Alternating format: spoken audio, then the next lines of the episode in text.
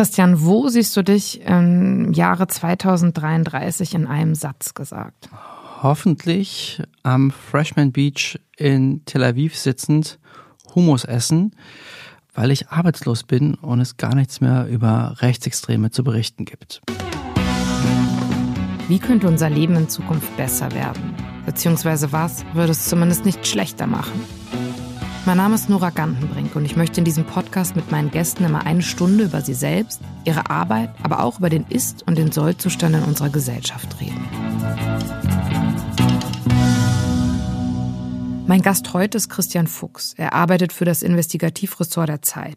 Zuvor hat er dem Rechercheverbund von NDR und Süddeutscher Zeitung angehört. Er ist unter anderem Gewinner des Reporterpreises und wurde schon mehrfach zum Journalisten des Jahres gewählt. Insgesamt kann man sagen, dass Christian Fuchs eine sehr beeindruckende Person ist. Seit über einem Jahrzehnt beschäftigt er sich intensiv mit Rechtsextremismus. Zusammen mit Paul Middelhoff hat er zuletzt das Buch Das Netzwerk der neuen Rechten geschrieben. Er weiß, wie Nazis fast unbemerkt von der Öffentlichkeit daran arbeiten, unser demokratisches System zu unterwandern. Mit ihm will ich heute über die Gründe des Rechtsruck in unserer Gesellschaft sprechen und was man gegen ihn tun kann. Und ich will unbedingt herausfinden, wie er mit all seinem Wissen über das rechte Milieu nachts noch gut schlafen kann. Kurz vorab, Christian und ich, wir werden uns duzen, weil wir uns beide lose kennen. Christian und ich haben dieselbe Journalistenschule besucht, die Henry-Nannen-Schule in Hamburg. Und er war ein paar Jahrgänge über mir. Und ich freue mich total, dass er der Gast heute in meinem Podcast ist. Mir ist aufgefallen, ich glaube, wir haben, obwohl wir uns ja kennen oder wissen, wer, wer wir sind, haben wir nie miteinander gesprochen, oder? Ich kann mich nicht erinnern umso größer ist die Ehre, dass ich jetzt hier der erste Gast sein darf bei dir. Also die Freude ist ganz meinerseits. Christian, du beschäftigst dich seit über einem Jahrzehnt mit dem Thema Rechtsextremismus. Und ich würde gerne ganz am Anfang die banale Frage stellen, wie bist du dazu gekommen? Also es ist nicht mein äh, nicht meine Leidenschaftsentscheidung gewesen, dass ich ähm, als ich äh, das erste Mal einen Stift in der Hand hatte gesagt habe, ich möchte jetzt bitte nur noch über Extremistinnen und Extremisten schreiben, mhm. überhaupt schreiben, sondern ich ähm, habe im Grunde genommen ziemlich krasse Erfahrungen in der Schule gehabt. Ähm, ich bin in der DDR aufgewachsen und dann gab es äh, nach der Wende die erste Schülerzeitung, die wir gemacht haben und die sollte zensiert werden.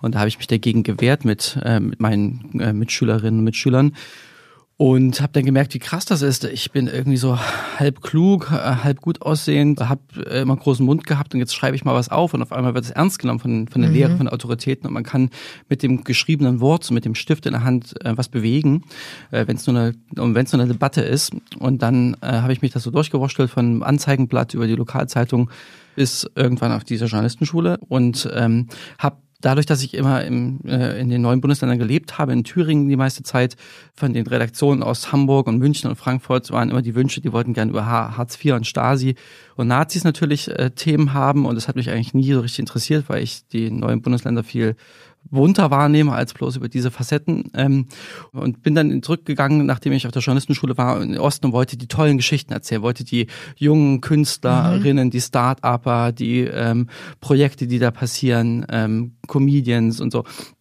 Und das ist ungefähr so ein paar Monate gut gegangen und dann brannte in Eisenach ein Wohnmobil mhm. Und ähm, ein Kollege rief mich an und sagte, ähm, Christian, ähm, wir müssen einen Film machen. Du kommst doch aus Thüringen, da über den NSU. Und dann habe ich auch zum ersten Mal fürs Fernsehen gearbeitet überhaupt und ähm, habe dann drei Jahre lang mit dem Kollegen und vielen anderen äh, aus der Redaktion vom NDR eben ähm, über den nationalsozialistischen Untergrund recherchiert und publiziert. Dadurch äh, ist das dann so gewesen, dass man, dass ich da so reingerutscht bin, dieses Fach, dieses Fachthema. Das heißt, du wolltest über äh, die guten Seiten äh, der neuen Bundesländer berichten und bist beim NSU gelandet. Ja, sehr erfolgreich, oder? ja.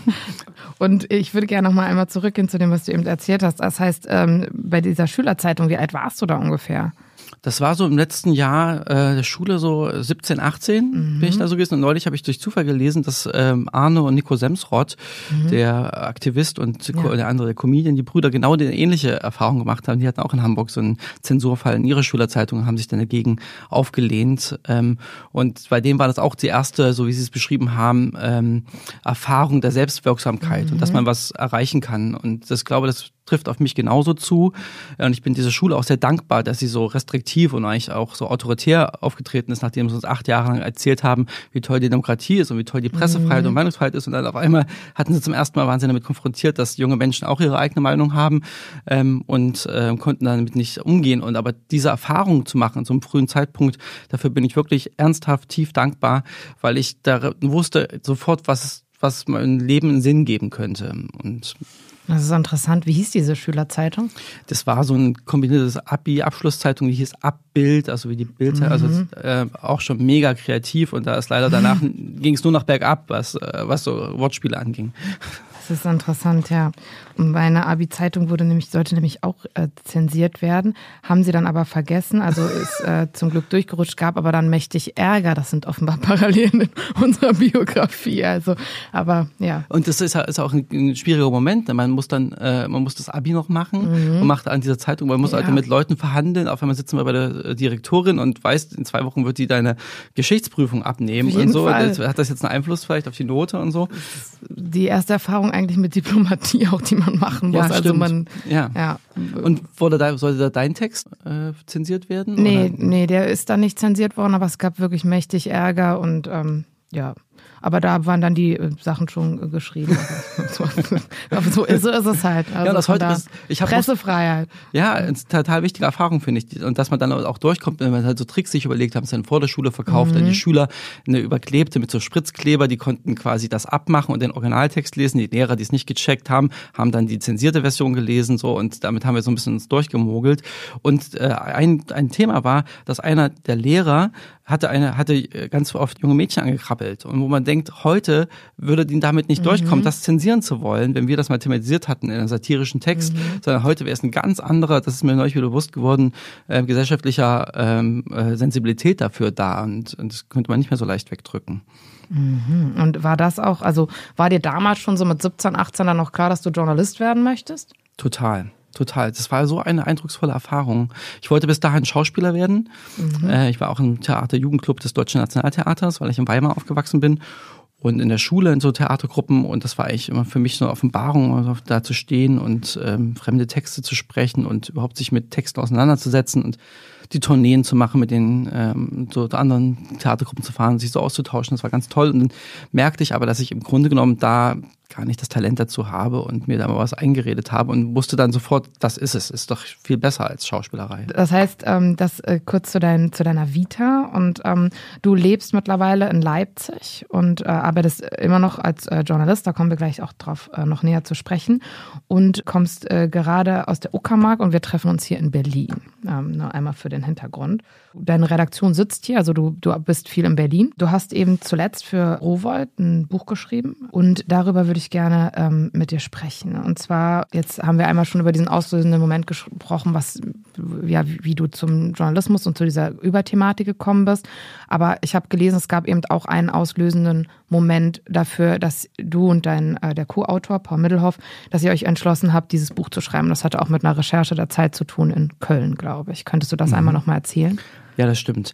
Also Paul Mittelhoff und ich, wir ähm, waren damals beide ähm, Reporter im Investigativressort der Zeit und äh, wir hatten da eine große Team. Wir machen versuchen immer mal so ein, zwei Mal im Jahr alle Kolleginnen und Kollegen in eine Recherche zu verbinden. Und das war damals, da es noch die vielen Diskussionen um die Silvesternacht von Köln mhm. gegeben hat, wo ja, wenn man ähm, Alice, äh, Alice, weiß nicht, Alice Schwarzer glauben mag, ein Sex-Dschihad stattgefunden hat von wild gewordenen Nafris. Ähm, und da gab es zu viele Unstimmigkeiten Daten und ungenaue Informationen. Dann sind wir da mal hingefahren und waren mehrere Wochen in der Stadt und haben wirklich jeden Stein umgedreht und äh, ne, haben auch mit Verlegern gesprochen, mit Bürgermeister, mit allen, mit ganz vielen betroffenen Frauen natürlich, ähm, haben auch die mutmaßlichen Täter in Marokko gefunden, mhm. ähm, einige. Und äh, meine dankbare Aufgabe war dann auch mit einem Rechtspopulisten zu sprechen, äh, von einer kleinen Partei, die es gar nicht mehr gibt.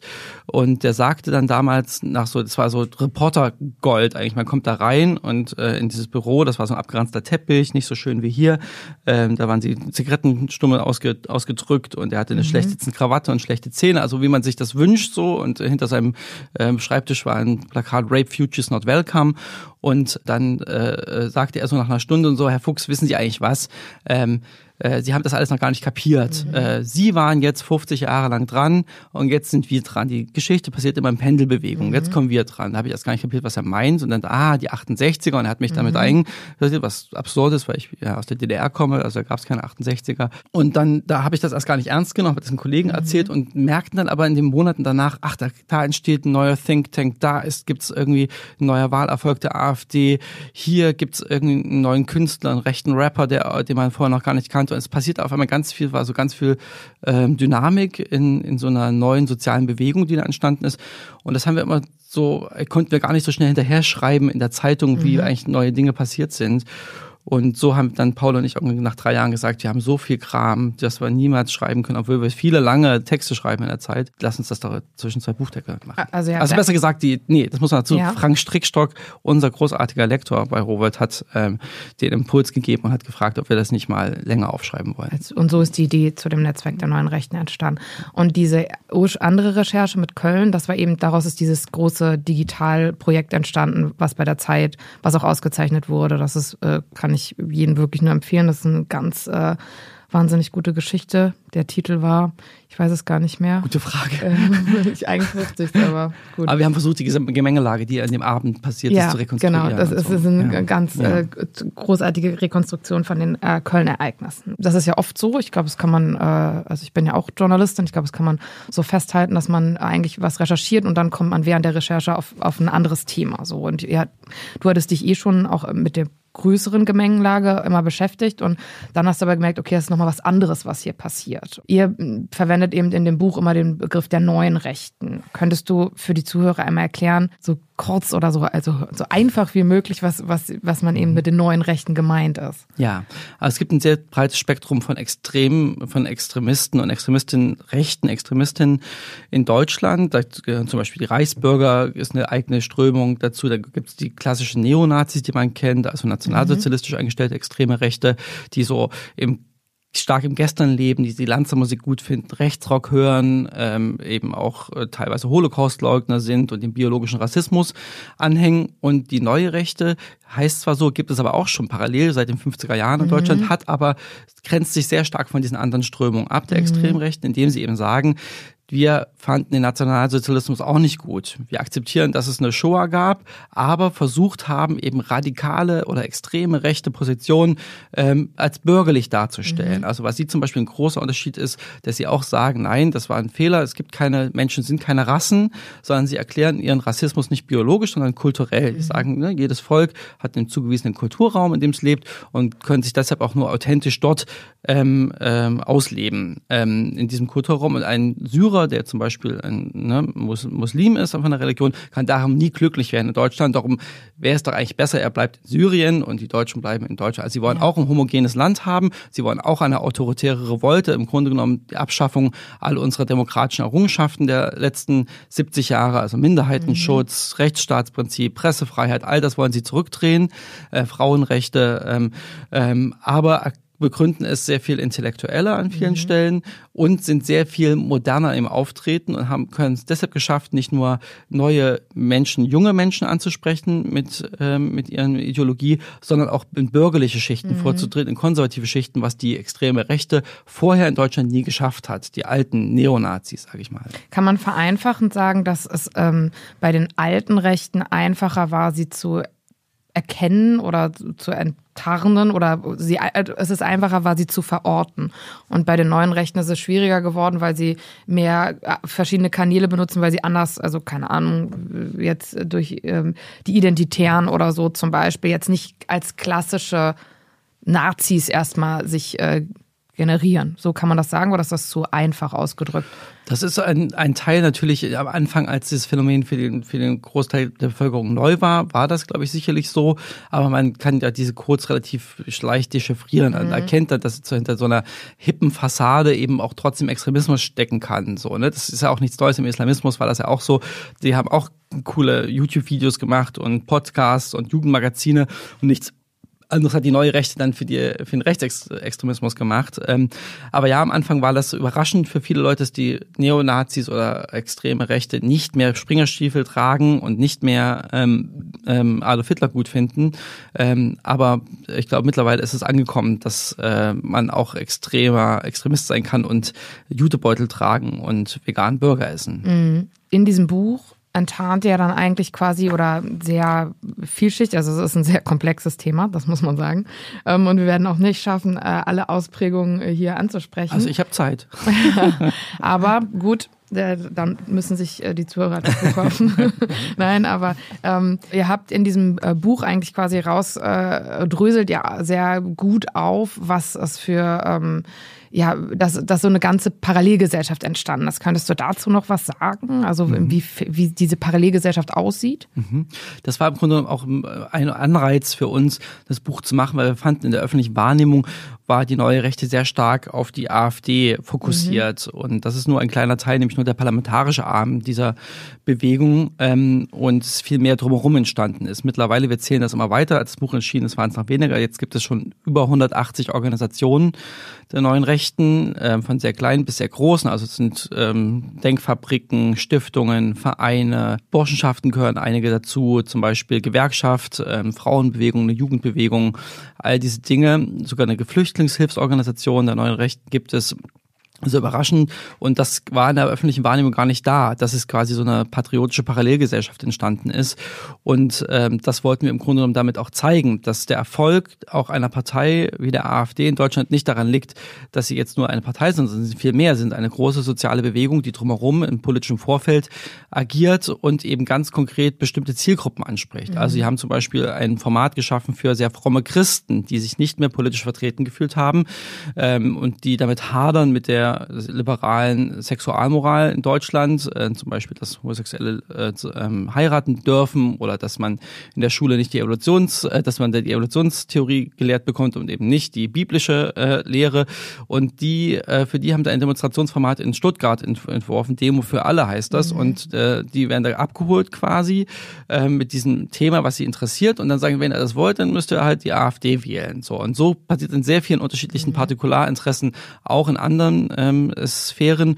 Und interessanterweise ist dieses Konzept ähm, geklaut von Linken, von Kommunisten, also von mhm. Antonio Gramsci, der das in 20er, 30er Jahren in seinen Gefängnisheften beschrieben hat. Er nennt das ähm, die kulturelle Hegemonie. Also man halt, wenn man eine politische Idee hat und aber keine Macht in einem, in einem Land, da muss man erst den vorpolitischen Raum umgraben, die Kultur erobern, in die Kapillaren des, der Gesellschaft hinein diffundieren, hineinfließen.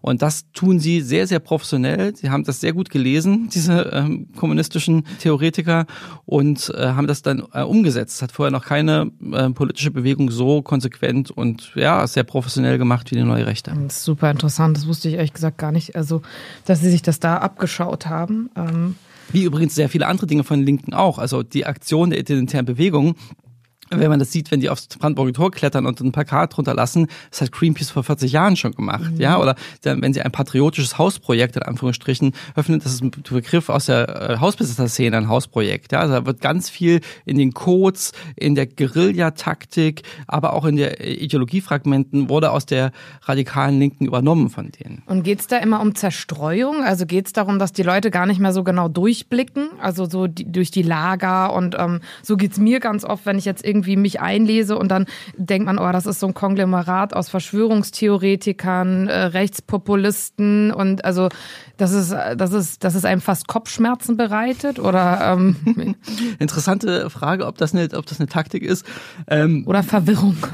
Verwirrung stiften, ja, das, das ist auf, auf jeden Fall ist das, ist das natürlich Interesse. Also mhm. Chaos stiften, Unsicherheit, äh, Vertrauen äh, soll erodieren in die in die etablierten Organisationen wie, etab mhm. wie den Staat zum Beispiel oder, oder Unternehmen oder eben auch ähm, die Medien. Das ist natürlich ein Grundprinzip, weil durch diese Disruption, durch Zerstörung, da kann dann nämlich wie ein Phönix aus der Asche dann irgendwann so eine Führungsfigur hervorkommen und die dann für Sicherheit steht und für äh, ich räume das ja alles mal wieder auf. Das ist im Grunde auch der ein Teilerfolg von Trump gewesen. Also so mhm. hat Trump äh, seine Kampagne aufgebaut in den USA.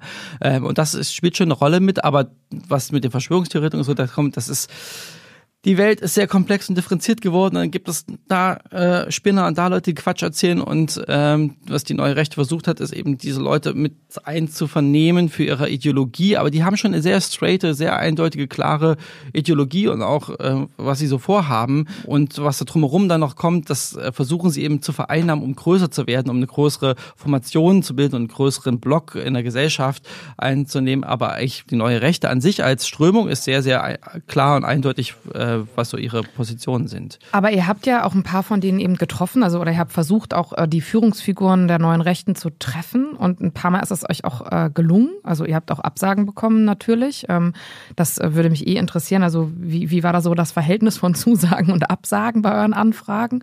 Weil mmh eigentlich so würde ich sagen, 70 Prozent haben wir die Leute gekriegt, die, mhm, mit denen wir reden okay. wollten und 30 Prozent Super nicht. Quote. Ja, okay.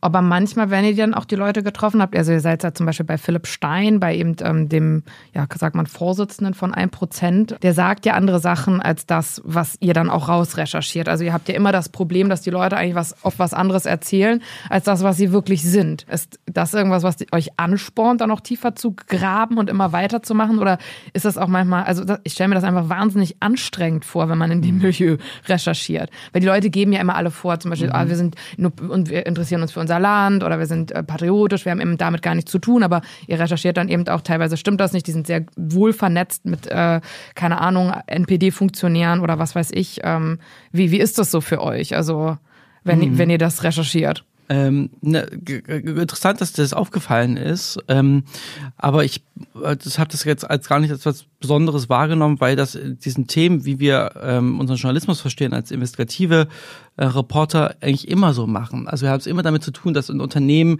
einen Skandal ver, äh, vertuschen will oder einen, einem Politiker äh, etwas anderes sagt, als er eigentlich äh, denkt und ähm, und so darum ähm, haben wir im Grunde genommen, bevor wir Philipp Stein getroffen haben, hatten wir halt schon Aktenberg und hatten schon mit 30 Leuten gesprochen, die ihn gut kannten mhm. und sind schon mit dieser Munition quasi dann hingegangen. Heißt, geht gar nicht mehr unvoreingenommen ja, zu Gesprächen. Ja, ja okay. unvoreingenommen, also schon, also der hat so, das ist ein faires schon ja. Gespräch, das versucht man schon und vielleicht versteht man da auch, manchmal passiert das ja auch in Recherchen, man hat so ein halbes Jahr recherchiert, hat denkt, das genau ist so, die Welt ist so, wie man sich das jetzt aus den Aussagen von anderen Leuten und so zurechtgeholt mhm. hat und das ist zum Beispiel ein paar Mal passiert und dann sitzt man da mit den Leuten, um die es geht und die erklären dir in vier, fünf Stunden, dass das doch alles ganz anders ist und es klingt mhm. plausibel und da muss man sagen, ja stimmt, man hat sich irgendwie, irgendwie verrannt und dann ist diese These tot und das ist gar kein Thema mehr gewesen. Ähm, diese Offenheit ist schon da, also wenn, wenn man das plausibel erklärt bekommt, aber wenn Philipp Steiner erzählt, er ist kein Gewalttäter, er würde niemals Gewalttäter und wir wissen von aus, aus, unter, aus Gerichtsunterlagen, dass ähm, er da ähm, auf Fotografen mal losgegangen ist, dann ist das halt ein unleugbarer Widerspruch und dem muss man dann eben auch ähm, aufzeigen. So, ja. Und aber ja, das ähm, macht aber schon auch Spaß, also äh, äh, Sachen zu wissen oder Sachen gerade zu rücken, die äh, um Leuten nicht durch mit ihren Lügen durch durchkommen zu lassen, so ja, das ist schon ähm, und äh, und auch zu Hinterkulissen, das ist im Grunde auch ein bisschen was man sich so an, was mich antreibt, ist das wahre, die wahren Hintergründe von Dingen mhm. zu erfahren, die nicht das, äh, was in der äh, Öffentlichkeit zu sehen ist, sondern hinter dem Vorhang zu lüften und zu schauen, was da eigentlich ist. Und wenn man dann halt so interne Chats äh, von AfD-Politikerinnen liest, die dann sagen, ja, das erste, wenn wir an der Macht sind, das war mal, dass die, ist die Journalisten auf die, auf die Guillotine zu liegen und ratsch, ratsch, ratsch, ratsch, ratsch, so. Und dann denkt man, okay, das sind Leute, die sind gewählt, die sitzen im Landtag, die mhm. schreiben sowas und das würden sie natürlich im Landtag nicht, nicht sagen. Ähm, und dann kann man vielleicht auch ein bisschen mehr einschätzen, warum das so ein relevantes Thema ist und warum wir das für wichtig empfinden, dass die nicht noch mehr Einfluss in der Gesellschaft bekommen, weil dieses Land würde so anders aussehen, dass die meisten Leute, glaube ich, sehr wundern würden, ähm, ähm, dass man das zugelassen hat, dass sowas passieren könnte. Definitiv. Ich, meine Frage zielt auch eher daraufhin ab, auch was ihr da aufdeckt, man merkt ja so, okay, man, man fängt irgendwo an zu recherchieren und ihr kommt immer weiter und es kommen mhm. immer mehr Verästelung und Vernetzung. Und ich habe das Gefühl, man ist einfach nie fertig. Das ist ja schon ein Thema, was einem wahrscheinlich dann irgendwann ja fast nicht mehr ruhig schlafen lassen kann, weil man immer denkt, okay, ich muss das noch machen, das noch und ich will das noch rausfinden und der lügt mich an und ich da gibt's noch was so. Mhm. Mhm. Ging es euch so während der Recherche oder? Ja, vor allen Dingen, wenn man so ein Buch, so eine Deadline hat und dann passiert ja immer noch neue, neue Dinge ja. und so und jetzt muss es abgegeben werden, dann hat man schon gesagt, irgendwann muss man halt sagen, jetzt ist halt Schluss und das ist halt der Standpunkt zu mhm. dem Tag ähm, und äh, wir können, man kann auch natürlich auch mit dem besten Buch äh, nicht die ganze Welt erklären und okay. das muss man sich irgendwann dann so eingestehen. Ähm, und man, das sind so kleine, ähm, wir sind ja sehr demütig äh, als recherchierende Journalisten und Journalistinnen, ähm, so freuen, dass man dann sagt, er hat jetzt ein Jahr lang zu einem Publizisten der neuen Rechten ähm, recherchiert und hat mit seinen Ex-Frauen gesprochen, mit seinen Geschäftspartnern, mit Kollegen und so. Und man hat dann ähm, ein relativ gutes Bild, den verstanden zu haben. Mhm. Oder zu sagen, warum, also als Pass pro Toto, so warum gehen Menschen, die früher radikal links waren, sind jetzt radikale mhm. extreme Rechte. So und das mal grundsätzlich einmal an einem Beispiel verstanden zu haben, wie so eine Biografie verlaufen kann, was man dann auch später auf andere dann in Abstrichen wieder woanders erkennt.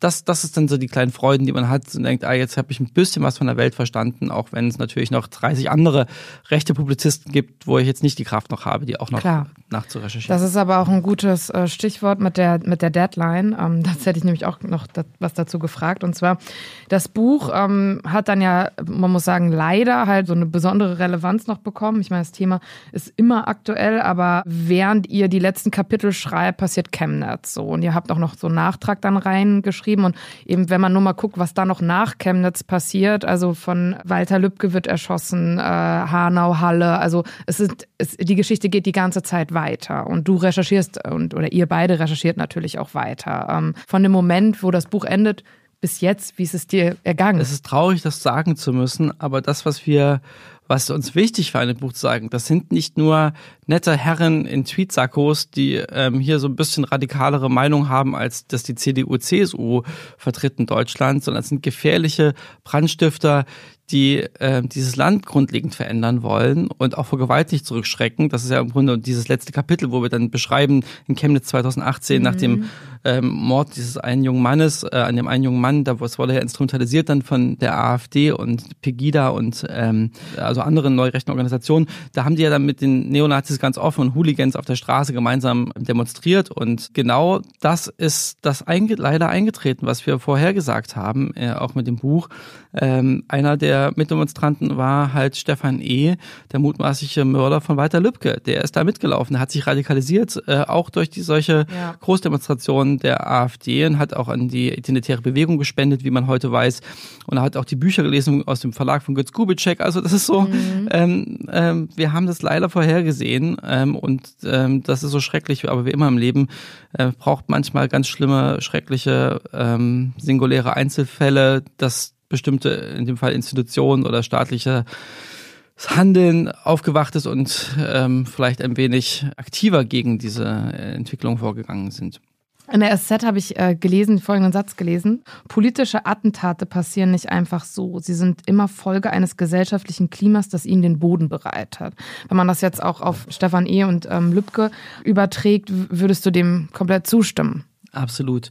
Genau das ist das, was ich in jede Kamera und jedes Mikrofon sage seit zwei oder drei Jahren, dass ein politisches Klima bestimmte Menschen, die schon Gewalt in sich tragen, triggert und sie das Gefühl geben, dass sie das Richtige tun, wenn sie mehr tun, als nur zu reden. Nämlich auch das, was das Motto des NSU ja auch schon war, äh, Taten statt Worte. Genau mhm. das ist das, was, es gibt eine kleine, wirklich zum Glück verschwindend kleine Prozentzahl von Menschen, die so drauf sind ähm, und die ähm, im Zeitgeist könnten die theoretisch auch Islamisten werden, wenn das gerade äh, angesagte äh, politischer Extremismus ist und in anderen Regionen und anderen Zeiten werden diese gleichen Type, Charaktertypen ähm, eben Rechtsextremisten. Das sieht man ja auch an den Sachen von Stefan B., der Halle-Attentäter zum Beispiel, mhm. ein wirres ähm, Ideologie gebildet, sich zusammengezogen hat dann auch der Täter von Hanau. Die sind keine ideologisch äh, durchdrungenen Rechtsextremisten, die benutzen dann etwas, was sehr populär gerade ist, mhm. eine Erzählung, ein Narrativ, was eben in dem Fall jetzt von der neuen Rechten gesagt, um ihre eigene sinnlose Taten, die sie haben und die Wut und äh, psychologische Probleme, was da alles zusammenkommt, zu rechtfertigen. Mhm. Dass das, was sie tun, einen Sinn hat und dass sie vielleicht sogar doch dafür als Märtyrer in die Geschichte eingehen und dann noch äh, größer sich überhöhen damit, mhm. psychologisch gesprochen. Und das ist das Schlimme daran, ähm, wenn das zusammenkommt, solche Charaktere mit einem politischen Klima, das hat die AfD und die ganze neue Rechte seit fünf Jahren massiv vorangetrieben mit einer Verrohung der Sprache in der Gesellschaft, mit einer Entmenschlichung von Personen. Also Walter mhm. Lübcke wurde ja zuerst im Internet durch Hass, durch Hasskriminalität, durch Hate Speech zu einer Persona non grata gemacht, weil er ein Zitat äh, gesagt hat, was äh, aus dem Zusammenhang mhm. gerissen wurde und dann äh, instrumentalisiert wurde. Und dann, also das bedeutet, dass er in Augen von eben extrem Rechten, dem mutmaßlichen Täter, äh, nicht mehr als, äh, als Mensch auf Augenhöhe zu sehen war, sondern er war eine Projektion, er war ein Feindbild, er war die Inkarnation von all dem, was er fand, was in Deutschland schiefgelaufen ist. Und und ähm, das führte zu ihm bei so zu ihm zu so einer Neigung, dass ähm, er gar nicht anders konnte. Also dass er sagt, das ist jetzt, ähm, wenn ich das jetzt nicht tue, geht das Land unter. Mhm. Also der hat das wirklich geglaubt. Er hat das, äh, wir kennen die Aussagen, die er dann bei der Polizei gemacht hat.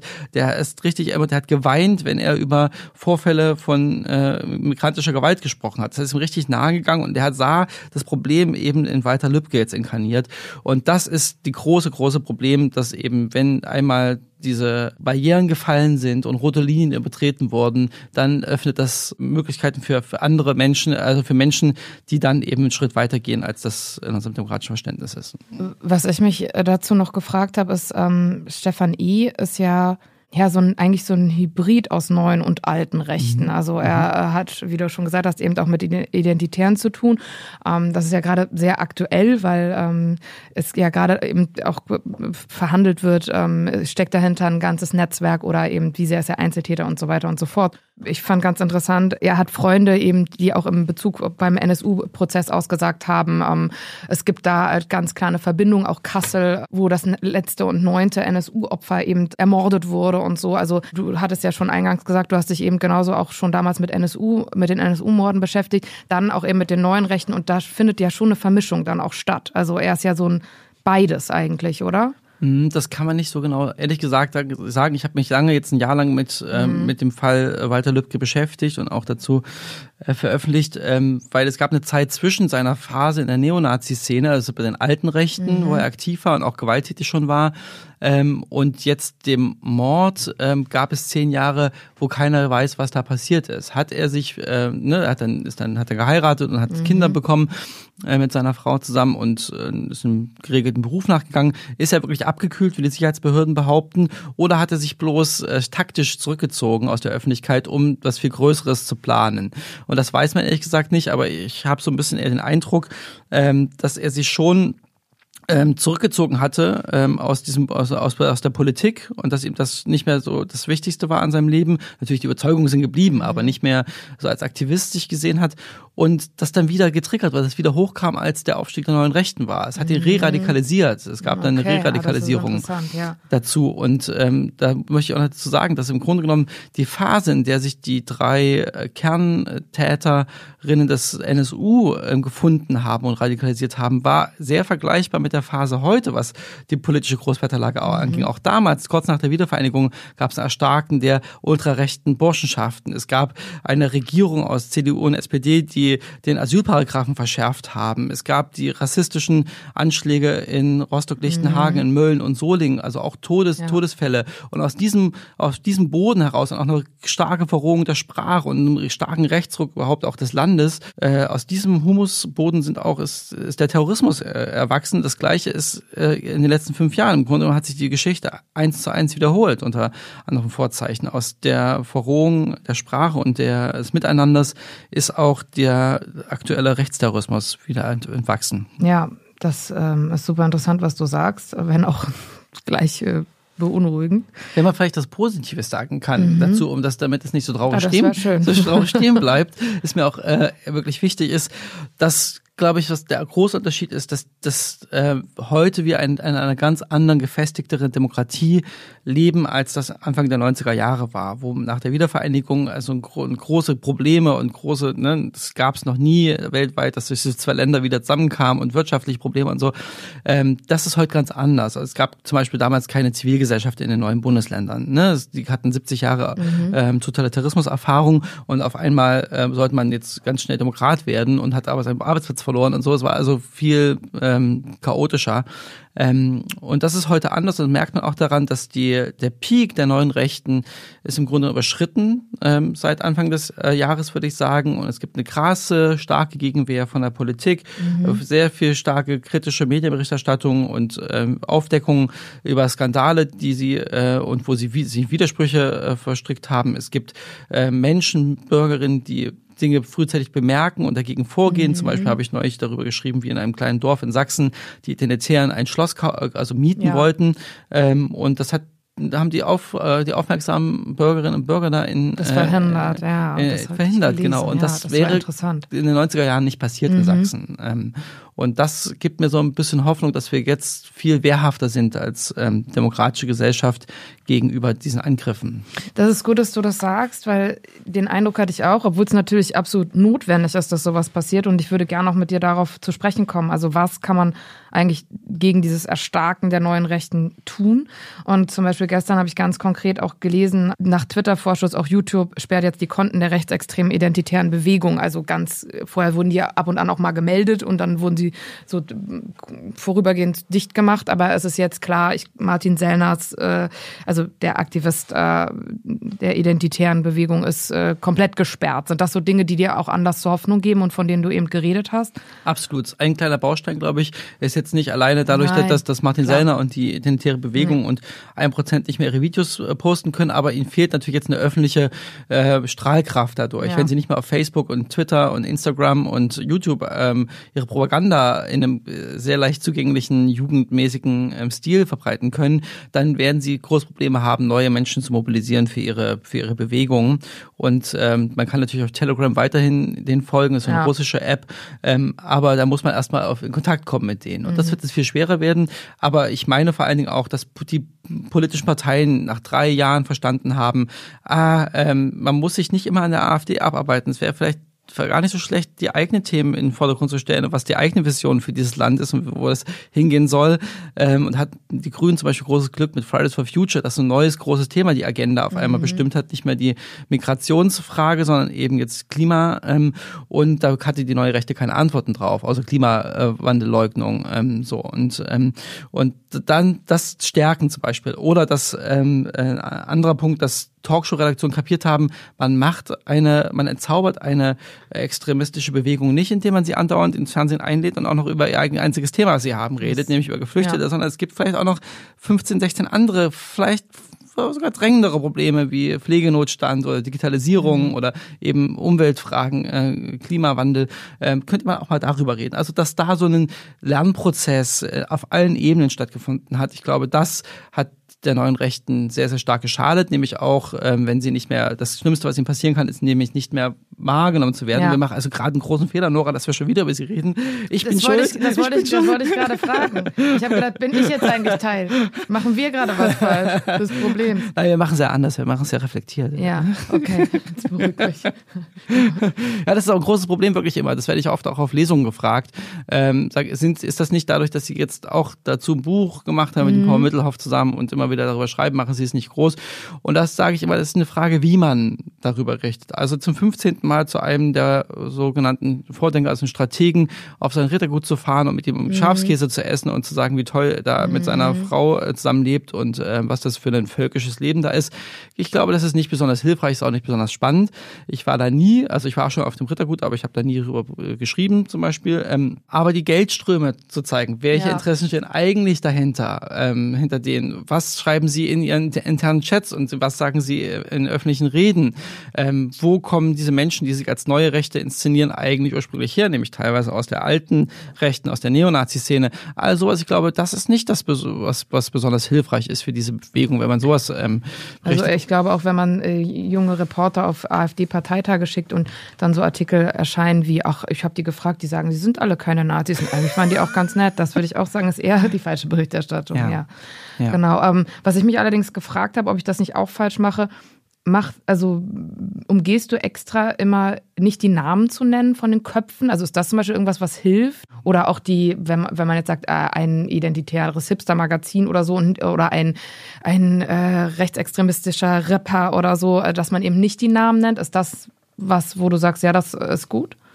Ich das ist interessant, dass das aufgefallen ist. Ich versuche das, äh, da sensibel zu sein und das eben nicht durch immer wieder Nennung zu perpetuieren und ja. prominenter zu machen. Ja, es geht sogar so weit, dass ich ähm, aufgehört habe, die, auch wenn es rechtlich in Ordnung wäre, die ähm, Namen der mutmaßlichen Täter von zum mhm. Beispiel Terroranschlägen zu nennen, äh, zumindest im vollen, voll, nee, ich habe ich habe auch also abgekürzt ist ja. anderes, weil das führt zu einer Märtyrerrolle, mhm. in die sie dann kommen, äh, habe ich früher falsch gemacht. Beim NSU zum Beispiel, das würde ich heute mhm. nicht mehr nicht mehr so stark machen, auch die Täter so stark im Fokus zu stellen, sondern auch die Betroffenen äh, Perspektive stärker auch einzunehmen, weil die oft hinten runterfällt, weil es natürlich immer interessanter ist, was so ein Monster tut, als jemand, der durch Zufall zur falschen Zeit am falschen Ort war. Äh, und vor allen Dingen was ganz wichtig ist, ist halt nicht den Spin äh, zu übernehmen. Also das merke ich halt auch bei vielen Kollegen und Kollegen, die das nicht jeden Tag sich mit dem Thema mhm. beschäftigen.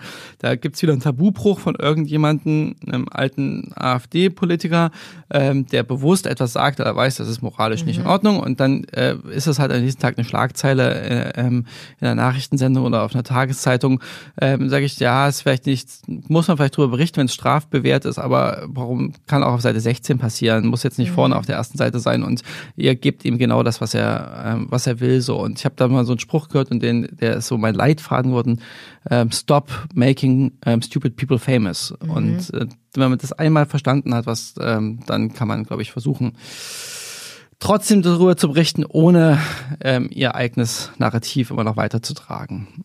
Ja, das ist auf jeden Fall ein guter Hinweis. Ähm, und ich glaube, da lernen wir alle was durch. Das geht aber zum Beispiel auch, das kann schon, also das, wir reden ja jetzt darüber, weil wir so beide ähm, Journalisten sind, ähm, aber auch bei Menschen im Alltag, ähm, also wenn man sich ganz doll über was aufregt, was man gelesen hat, was die AfD wieder behauptet hat oder irgendeinen so äh, identitäre Aktion oder so, dann ist es nicht die beste Idee, dass bei, es geht es schwerer, weil es nicht, weil manche Kanäle geblockt sind, aber bei Facebook das auch noch zu kommentieren mhm. und da wütend äh, drunter zu schreiben oder das weiter ne, zu teilen, vielleicht noch mit einem kritischen, ganz kritischen Kommentar, weil selbst das hat ihnen immer geholfen. Die, in der Logik der Algorithmen bedeutete das für die amerikanischen Netzwerke, das ist relevant, es wird oft geteilt, es wird viel darüber diskutiert, das ist gut für uns, weil wir können ähm, links und rechts davon Werbeplatz verkaufen.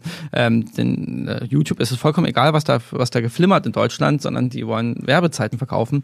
Und, ähm, und damit hat man sie auch groß gemacht. Also auch über die Empörung, das hat den, äh, die Polarisierung ähm, in der Gesellschaft bei Themen hat den Extremisten lange Zeit sehr stark geholfen, weil sie damit es geschafft haben, eben ihre Position in die Mitte der Gesellschaft zu bringen. Und Stichwort groß gemacht. Ähm, es ist ja auch so, dass man vielleicht auch einmal wirklich festhalten soll, prozentual gesehen sind es natürlich gar nicht so viele. Es sind weniger, aber die sind sehr laut. Das kann man so festhalten eigentlich, oder? Absolut, absolut. Das ist, wir würden ausgehen von den wirklichen Strateginnen und Strategen, die hinter all diesen ganzen Projekten stehen und ähm, die äh, geschult sind, rhetorisch geschult sind, sind nicht mehr als tausend Menschen. Mhm. Und das ist bei einer Anzahl von 82 Millionen sehr überschaubar. Es bedeutet nicht, dass sie es geschafft haben, eine breite Zielgruppe anzusprechen. Ne? Manchen Landstrichen wählen bis zu 30 Prozent AfD. Ähm, das ist dafür, dass sie so klein sind und anfangs ja auch wenig finanzielle Mittel hatten, eine große Marketingleistung, ähm, so weit vorzudringen in die Mitte der Gesellschaft, muss man schon sagen. Ähm, aber die Akteure sind sehr, sehr, sehr wenige, sind sehr, sehr klein. Das sind, wir haben mal den Begriff des Scheinriesen mhm. dafür irgendwie gewählt.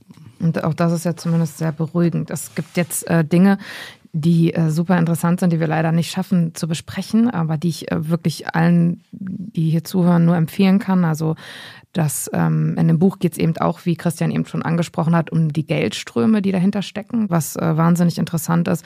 Sie ähm, beschränken sich auch nicht nur auf Deutschland, sondern es geht wirklich um das internationale äh, Netzwerk, was dahinter steckt ähm, und machen sich auch da auf die ähm, Spuren. Äh, das ist wirklich super spannend und äh, kann ich wirklich nur jedem empfehlen. Worauf ich aber unbedingt gerne noch zu sprechen kommen würde, ist, äh, das hast du auch einmal gerade schon kurz gestreift, wenn man sowas recherchiert wie ihr oder zu diesem Thema, gerät man ja auch immer wieder ins äh, ja ins Visier oder man, man kriegt, es hat immer mit Gegenwind und das ist eben auch so eine Sache ähm, dieses Milieus, will ich mal sagen, dass man schnell in einen Shitstorm gerät, dass man auf diesen eigentümlichen Seiten eben auch landet und so weiter und so fort. Wie ist es euch da ergangen? Ähm, also wir sind es ja gewohnt, dass, ähm, dass das nicht allen gefällt, was wir dann da so berichten und wir kennen das auch, dass man, dass wir, ich habe mal über Bauern berichtet, da gab es ja eine Demonstration vor der Redaktion, mhm. also wegen Artikeln, die man geschrieben hat, gab es auch mal eine Demo und man bekommt oft Klagen, wo versucht versucht wird, eben gegen kritische Berichterstattung vorzugehen.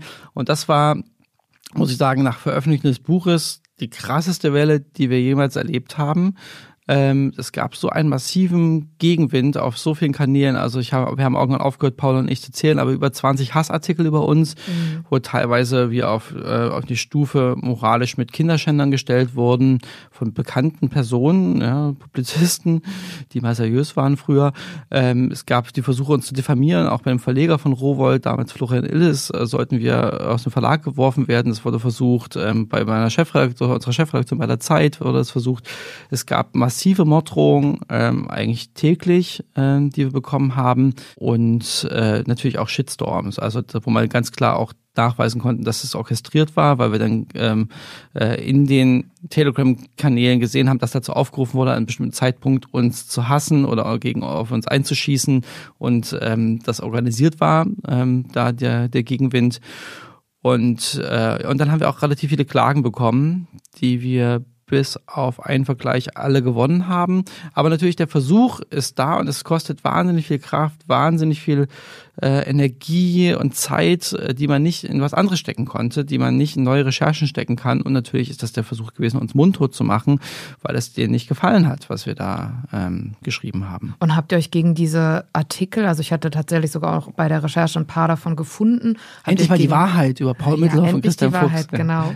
ähm, habt ihr euch teilweise dagegen auch juristisch gewehrt oder ist das aussichtslos oder wie habt ihr euch da verhalten? Wir haben äh, da nie drauf reagiert, weil da bin ich aus der äh, bin ich ein ähm, ein Kind der Ära Kohl. Ähm, der wenig kluge Sachen gesagt hat. Eine Sache war irgendwie, was juckt es, irgendwie die deutsche Eiche, wenn sich da ein Wildschwein dran ruppelt. Und ich glaube, bestimmte Menschen muss man nicht damit Aufmerksamkeit noch aufwerten, indem man sie noch klagt. Und es wäre auch sofort wieder populistisch ausgeschlachtet worden. Irgendwie der Rowold Verlag möchte ein kleines alternatives Medium fertig machen und so. Das ist ja die Reaktion, die man schon absehen konnte, dass sie es wieder benutzt hätten für ihren Kampf.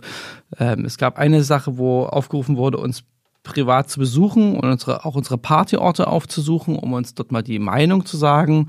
Und äh, unter diesem Artikel gab es dann auch sehr konkrete äh, auch Mordandeutungen äh, ähm, ähm, und da haben wir mal überlegt, ob wir dagegen gegen die Kommentare juristisch vorgehen, aber selbst das, da haben wir gesehen, das ist so eine kleine Zielgruppe, so kleines, ähm, haben das dann lieber nicht gemacht. Ja, das ist interessant, was du sagst. Also man äh, jetzt fernab der Recherchen hat man danach einfach immer noch wahnsinnig viel zu tun. Ich hatte auch auf Twitter gelesen, dass ähm, du jetzt halt erst auch wieder geschafft hast, dass du aus dem Melderegister ähm, ausgetragen bist. Zur Erklärung vielleicht etwas, was man äh, investigativ oder Journalisten halt oft machen, damit man eben nicht ihren Ort auffinden kann.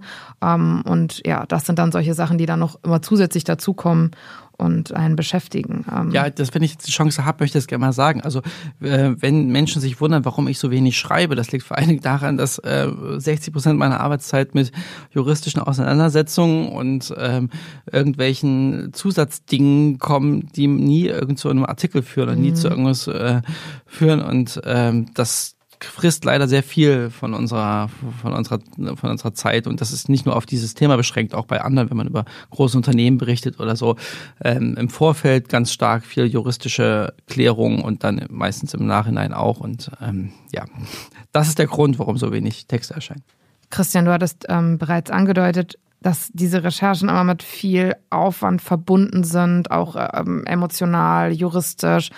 Wie geht's dir damit? Also kannst du nachts noch ruhig schlafen? Ich versuche das und ich bin meistens so müde, dass es dann auch funktioniert.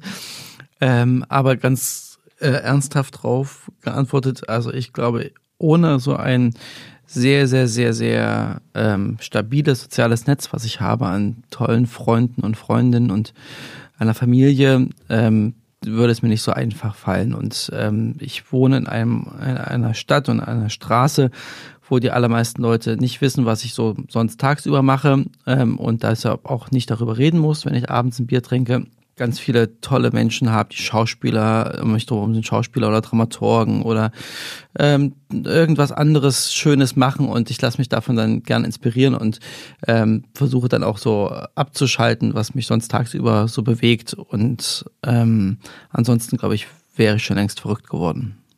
Christian, ich würde gerne noch was ganz Konkretes zu der Recherche fragen oder zu, wie ihr da vorgeht. Ihr habt ja auch eben ein Festival besucht, der Identitären und, ähm, und so weiter. Und mich würde einfach interessieren. Ihr seid beide so zwei junge Typen. Fallt ihr da auf sofort oder also wie, wie, wie ist das, wenn ihr da hingeht? Äh, mittlerweile sind wir, glaube ich, schon unsere Gesichter auch da bekannt und bei den Leuten, die da im Hintergrund die Strippen ziehen, die erkennen uns schon relativ gut. Ähm, was von Vorteil ist, dass ich ein, äh, darf man das sagen, ist das Product Placement, äh, äh, ein großer Freund der Marke Fred Perry bin und ähm, äh, aus dem Anspruch sie auch gerne trage, dass ich sie nicht Rechten überlassen möchte, weil sie einfach coole Klamotten machen.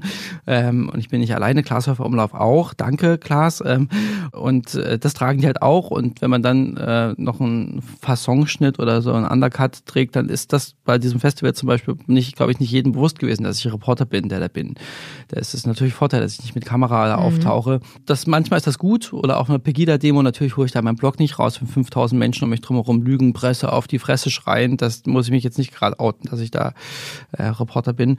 Und manchmal ist es, äh, aber ich würde das nie verheimlichen. Also wenn wir da gefragt werden würden, würde ich das sofort sagen, ich bin, oder wenn ich ein richtiges Interview führen würde. Aber bei diesem Festival war es dann so, da stand ich da manchmal in so Gruppen dabei und die haben einfach von der Leber weg erzählt und das war, ähm, habe ich da halt zugehört, was sie so erzählt haben. So, ne? Und, ähm, äh, das ist von das ist von Vorteil, glaube ich, dass wir da so in ein Alter sind wie diese Aktivisten und Aktivistinnen. Aber äh, meistens, also ich finde, dass äh, unsere Form von Journalismus kann man zu 99 Prozent äh, mit offenem Visier machen, kommt an alle Informationen ran, die man braucht. Ich halte nichts davon, Rollenspiele zu tun und so Undercover-Journalismus zu betreiben. Also wird auch oft verwechselt, das, was Günter Wallraff macht, sei angeblich investigativer Journalismus. Das ist es nicht. Das sind Rollenreportagen, die er macht. Und ich muss nicht mir Schuhcreme ins Gesicht schmieren und nicht einen Spreewaldkahn setzen, um über strukturellen Rassismus in Brandenburg zu berichten. Da kann ich einfach ein paar People of Color befragen, die da schon seit ein paar Jahren leben. Und so machen wir das auch. Also die meist, also 99,9 99,5 Prozent sind, ähm, dass wir uns vorstellen, sagen müssen Journalisten, wir würden ja mit ihnen reden, dürfen wir mal vorbeikommen und ähm, ja. Das klappt auch. Und das hat, genau, das äh, liest man dann ja auch in dem Buch, das ähm, hat ja auch zu Erfolg äh, geführt. Also zumindest ähm, damals. Ob man das jetzt, wenn man, wenn ihr jetzt nochmal anfragen würdet, sähe die Sache wahrscheinlich anders kann aus. sein, es kann sein. Verbrannte Erde. Genau. ähm, jetzt haben wir super viel über den Ist-Zustand äh, gesprochen und ich könnte ehrlich gesagt noch ähm, viel länger mit dir darüber reden. Aber dadurch, äh, dass äh, der Podcast Sollzustand heißt und ähm, wir uns, wollen wir uns nicht nur mit äh, der, der Gegenwart, sondern auch mit der Zukunft Zukunft beschäftigen. Und ähm, zum Abschluss würde ich dir deshalb gerne noch ein paar Fragen ja, zu nichts Geringerem als der Zukunft stellen. Ist eine Gesellschaft ohne Rechtsextremismus eine Utopie? Oder anders gefragt, glaubst du, dass es rechtsextremes Gedankengut wirklich gänzlich verschwinden kann? Es gibt ja auch ähm, Philosophen oder Historiker, die sagen, ähm, Gesellschaften haben immer extremistische Kräfte. Ja, das würde ich unterschreiben, ehrlich gesagt. Ähm, ich glaube, Extremismus ist Teil von uns menschlichen Dasein. Ich glaube, jeder Mensch hat auch radikale oder extremistische Seiten in sich, in bestimmten Bereichen, äh, ob das jetzt Kindererziehung ist oder Glauben oder ähm, mhm. ähm, äh, sexuelle Vorstellungen oder so. Ähm, und es zu leugnen wäre, glaube ich, dumm, weil es ist Teil der menschlichen Natur. Ich glaube, es gab es auch immer in allen Gesellschaften, die wir kennen. Und es ist ja auch, sieht man ja auch, dass dieses jetzt auch Rechtsextremismus kein Phänomen ist, was nur, weil wir in Deutschland leben und hier so eine Geschichte haben, uns beschäftigt, sondern alle anderen westlichen Gesellschaften ja eigentlich auch bis nach Brasilien und Japan und Amerika und Europa sowieso. Und äh, die Frage ist immer nur, wie groß ist dieser Anteil? Also es gibt ja auch diese Umfragen immer, die Mitte-Studie zum Beispiel der Friedrich-Ebert-Stiftung zur ähm, Einstellung zu Extremismus und zu mhm. Totalitarismus und wie man dazu steht. Und das sind ähm, äh, äh, immer so um die zehn Prozent, ähm, die da demokratiefeindlichen ähm, Positionen zustimmen.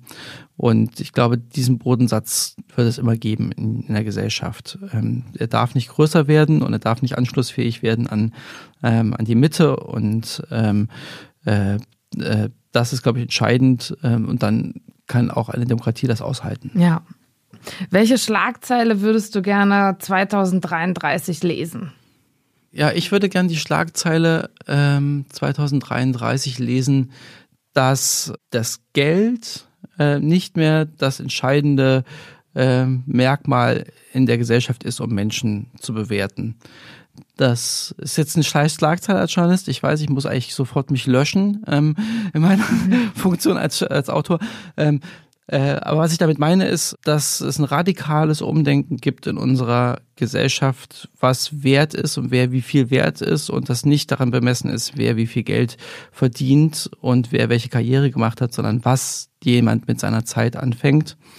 Und wenn jemand seine Angehörigen pflegt oder Kinder großzieht, ist das heute eher so, ja, das macht man nebenbei, es gehört irgendwie mit dazu, aber es bekommt, man bekommt kein Sozialprestige dafür. Oder Menschen ähm, engagieren sich wahnsinnig toll in ehrenamtlichen Projekten, mhm. weil sie mhm. glauben, dass es wichtig ist, jetzt was gegen den Klimawandel zu tun oder für Geflüchtete ähm, oder im Sportverein. Es gibt ja Millionen Dinge, die man für die Gemeinschaft tun kann. Und es wird nicht wirklich, da gibt es Sonntagsreden, da gibt es da mal irgendein deutsches mhm. Sportabzeichen dafür oder so. Aber im Grunde genommen sind doch die Leute, die es geschafft haben in unserer Gesellschaft, die den Porsche fahren und die bei McKinsey irgendwie 100.000 Euro im Monat verdienen. Und den Vorstands, äh, Vorstandsvorsitzende genau. sind und so weiter und so mit, fort. Ja. Mit feinen Zwirn und die dann auch die quasi die Gesellschaft prägen, weil sie Macht haben, mhm. weil sie an mächtigen Stellen sind. Ähm, und ich glaube, das ist ein vollkommen fatales ähm, Fehlentwicklung, die, die wir da reingeschlittert sind.